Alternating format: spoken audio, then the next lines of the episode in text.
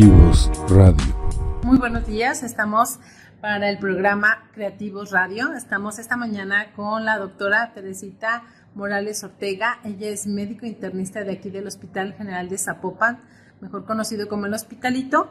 Y bueno, la doctora ya tiene 25, 24 años trabajando para este hospital. Ella es egresada de la Universidad de Guadalajara. Ella tiene maestría en análisis conductual, asimismo tiene diplomado de PNL y también tiene el diplomado de intérprete de lenguas de señas del TEC de Monterrey, eh, que realizó en la Universidad del TEC de Monterrey en Monterrey. Y bueno, ella nos va a platicar esta mañana referente a uno de, de los proyectos que ella está llevando a cabo desde hace unos meses. Ella realizó una capacitación para todo el personal, bueno, la gran parte del personal del Hospital de Zapopan en relación a la capacitación de lenguas de señas mexicana. Así es. ¿Nos puedes platicar respecto este, de este proyecto que tienes, este, Teresita? Mira, el proyecto que hemos estado aquí realizando en el hospital, de hecho ya tiene más o menos ocho años.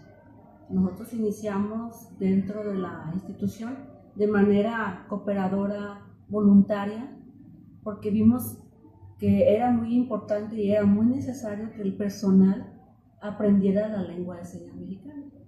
De hecho, hemos tenido, en aquel entonces tuvimos una paciente embarazada, eh, sorda, que la verdad nadie se pudo comunicar con ella. Entonces, en quirófano, pues los doctores se ponen en cubrebocas y a veces los sordos te pueden leer los labios. Pero en esa, en esa ocasión, pues no sabíamos cómo comunicarnos con ella y más ella no sabía cómo, cómo leernos los labios y era una difícil comunicación, ni de allá para acá ni de aquí para allá. Entonces, alguien de ahí, de, los compañeros, eh, ya sabía que yo hablaba la lengua de señas y me mandó a hablar. Y fue la manera en que la paciente ya más tranquila, más este, menos asustada, porque sí se asusta mucho no saben cómo comunicar, cómo sentir o qué hacer o cómo le iba a hacer. Y yo ya le ayudé, le apoyé, la seguí desde que tuvo su bebé hasta que ya estuvo en cama, la estuve asistiendo en tratar de interpretarle lo que el médico quería que hiciera y lo que la paciente quería preguntar. Es ahí donde inició la idea. De ahí, de ahí surgió el proyecto que estás ahorita llevando a cabo. Exacto. Este, ¿Cómo ha tomado el, personal este, el hecho de, tener esta capacitación? ¿Hasta dónde ahorita ya este, ha ido tu proyecto? ¿Nos platicabas? el, primero que hicimos fue en, el 2016. 2016. Fue una capacidad de 100 personas voluntarias. Tuvo mucho, mucho auge, mucha gente quería aprender la lengua pero no siempre todos tienen, terminan o concluyen, porque fue un proyecto serio, tenían que pasar el examen, tenían que comprobar que lo estaban, se podían comunicar, porque para poder hablar una lengua de señas sí se lleva un tiempo, pero para empezar a comunicarse sí, con un año que estén practicando, puedes lograr comunicarte con el paciente y ya con el tiempo tú aprendes más palabras e inicias a, y ahora sí organizar una buena interpretación pero mínimo sí pedimos que, que pasaran el examen. De hecho, vinieron sordos de manera voluntaria. Ellos nunca se dieron cuenta que estaba haciendo examen el sordo. Vinieron como unos ocho sordos y yo les dije a ellos, a ver, tú vas a ser paciente, tú ven como si fueras un paciente, no digas nada, tú pregunta y yo te voy a decir quién son las personas que están capacitadas y a ellos directamente le preguntas. Y así fue, fue un examen a escondidas. No se dieron cuenta que era el examen porque yo les dije, le vamos a hacer examen, ¿eh? Y todos bien nerviosos. Sí, se ponen nerviosos, es normal. Pero en realidad lo hice de tal manera que no se den cuenta. Y funcionó. Ah, mira qué bien. Funcionó, de lo, pasaron el 60% de las personas que teníamos inscritas, que es un buen número. Sí. Y al final nos reunimos eh, todo el grupo, van los sordos que estaban allí, y quedaron ellos, oye, pero es que yo te vi afuera, yo te vi afuera.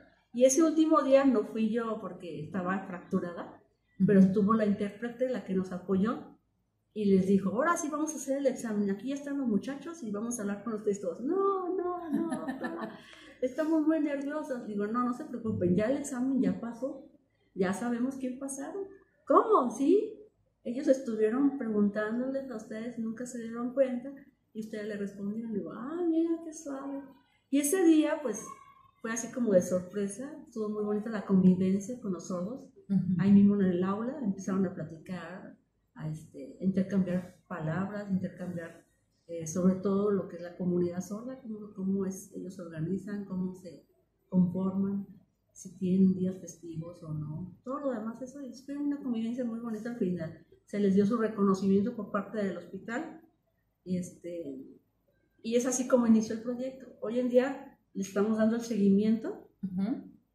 este, lo que queremos es avanzar en, en la lengua, que ellos vayan aprendiendo más sobre todo palabras nuevas, porque cada, cada vez cambian una palabra por otra. Los líderes tordos comunican cuando una palabra ya es nueva o es o se cambia, se modifica la seña. Y eso es lo que estamos tratando de hacer. De hecho, ahorita nos está apoyando una asociación este, y ellos son los que nos quieren introducir más a fondo lo de la lengua de señas. Actualmente, Teresita, este, ¿cuántas personas con este tipo de discapacidad hay a nivel nacional y aquí en, Jalisco? En la estadística exacta, estamos hablando de 2018, es de 1.247.680 a nivel nacional sordos, que incluyen hipoacusios y sordos, porque hay diferencia. Hipoacusios es el que sí escucha algo y con un aparato auditivo puede escuchar y hay sordos que definitivamente ni con aparato auditivo pueden escuchar. Ya. Este, y aquí en Jalisco, ¿cuántas personas aproximadamente? 26, déjame ver un poquito, déjame acuerdo, sí, 26.680 sordos aquí en Jalisco. ¿Y a nivel mundial? Ah, a nivel mundial somos 360 millones de sordos en todo el mundo, según la ONU. Ajá. Este, Teresita, y bueno, otra pregunta. Este, ¿Estás ahorita ah, realizando mm, una asociación? ¿Me platicabas? Sí, estamos conformando varios médicos una asociación porque tenemos la inquietud. De hecho, ya está conformada, ya tenemos el registro, ya nomás es ponernos las pilas porque nuestra intención es que la lengua de señas se introduzca en el área de salud. La área de salud incluye desde el médico, paramédico, enfermera y personal que tenga contacto con la paciente de las instituciones. Puede ser el nutriólogo, puede ser incluso el vigilante, puede ser cualquier persona que tenga contacto directo con el paciente. Se, aproxima la fecha, ¿verdad? De, del día. Sí, el día eh, noviembre, el día del, sordo, el el día, Nacional del Sordo, el 28 de noviembre. Ok. Este, ¿Hay algunos estados de aquí de la República que estén manejando lo que es este una cultura incluyente? Fíjate que ahorita lo que, el que más he estado viendo que maneja la inclusión es el estado de Oaxaca. De hecho, sus calles tienen sistema braille, son placas con sistema braille con el nombre de la calle. Y eh, también tienen sus caminos para los, las personas sordas. Incluso hay ciertos comercios y empresas a nivel del centro, o la zona, lo que es la, la planicie de la placita, que hablan la lengua encima. O sea que están más adelantados que muchos de los estados. Incluso los que hacen turismo, los, las empresas manejan también algunas lenguas. Es donde yo he visto que más hay integración. Oye, Teresita, eh, ¿ahorita tienes en proyecto algún texto, algún libro Sí, estoy este, con apoyo de unos compañeros sordos este, de dos o tres estados, incluso aquí en Jalisco. Estamos haciendo un proyecto para un libro, un libro para el área de salud, específicamente para el área de salud. Lo que queremos hacer es que tanto el intérprete como el médico este, conozcan el lenguaje médico real, porque a veces te ponen lenguaje médico a termómetro. No, ese no es el lenguaje médico, ese es un lenguaje común. Coloquial. Ajá, coloquial. Pero hay, hay una lengua médica que queremos manejarlo, pero es cuestión de que los líderes nacionales, este, es que lo que nos falta, presentarlo a los líderes nacionales para que lo vean, porque tiene que ver una sintaxis, tiene que ver una estructura en la seña para que sea factible introducirla aquí a la, a la comunidad. Okay. Este, y próximamente tendrás algún curso para la gente que esté interesada, digo, eh, no necesariamente que sea personal médico, sino estudiantes, personas mayores, no sé, que quisieran tener, este, pues ahora sí que esta capacitación.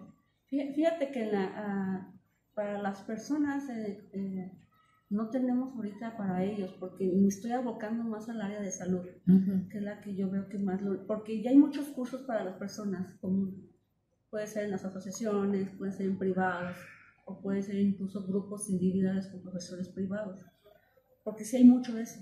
Incluso hay económicos hasta gratuitos.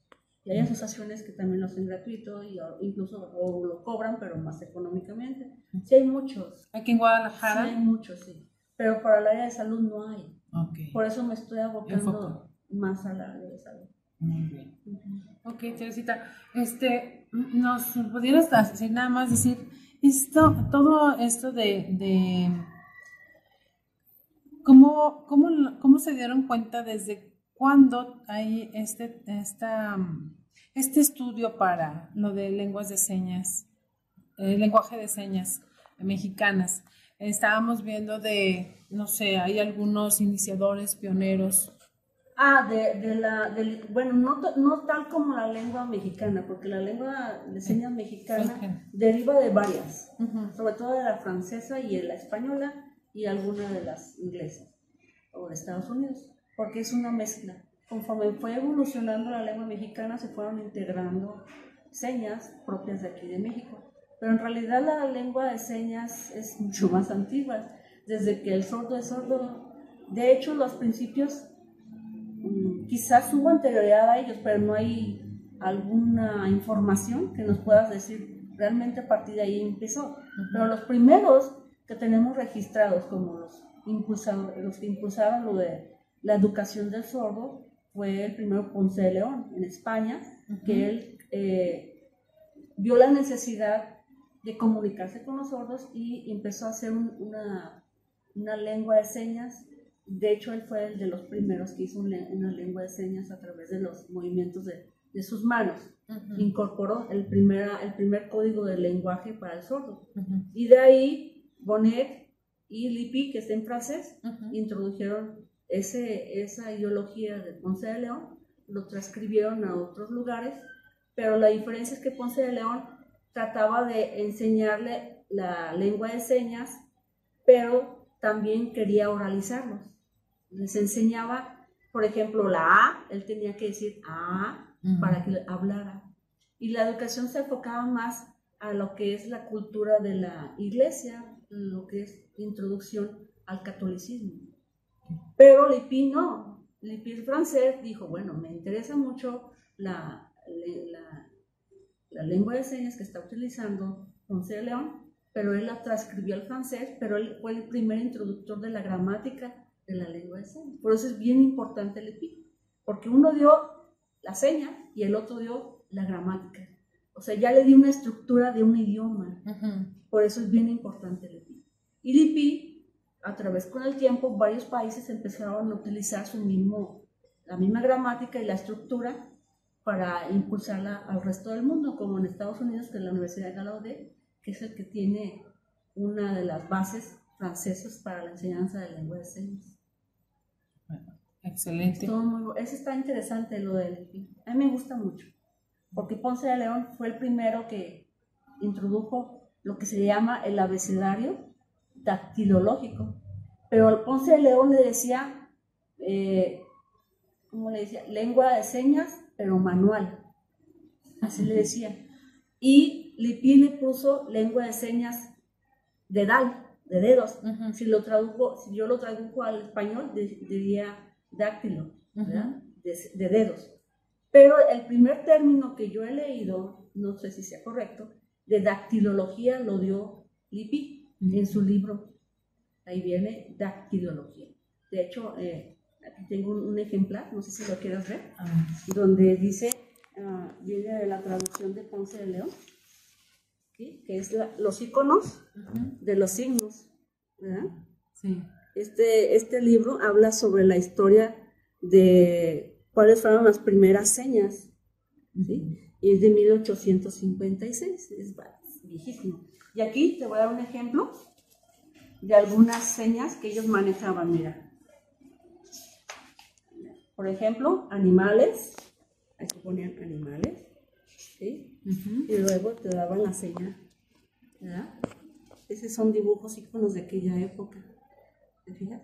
Son poquitas señas, pero conforme va aumentando la, el léxico de, cada país, fue aumentando más las, las señas. Por ejemplo, aquí también te ponen este, pronombres, ¿sí? Los adjetivos, incluso había adjetivos en aquella época en Francia, y aquí te ponen las señas, algunos adjetivos están en Francia. Y este libro, mi esposo me dijo, mira, tengo el libro de Lepi y algunos de la dactilología, y me di la tarea de, interpretarlo, y es muy interesante porque fue en el primer libro donde yo leí la palabra dactilología, aquí está, mira, dactilología, dactilología, ¿es en francés? Pues muy interesante el tema, Teresita. Este, igual, pues si hay algún curso próximo para personal médico, que nos haga saber a, través de creativos, pues, este, para todas las personas que están interesadas y que están dentro de, aunque no estén aquí en el Hospital General de Zapopan, sino estén ahora sí que en, cualquier este, centro de, de salud y este, pues te queremos dar muchas las gracias por, por habernos recibido. y pues nos gustaría que nos dieras un saludo con, con, la, con el lenguaje. Pues ahora sí que eh, tienes tu público enfrente. Gracias a todos ustedes. Gracias, Teresita. Buenos días. Interesante hasta para sacar este, ¿cómo se llama? Sí, lo estoy empezando.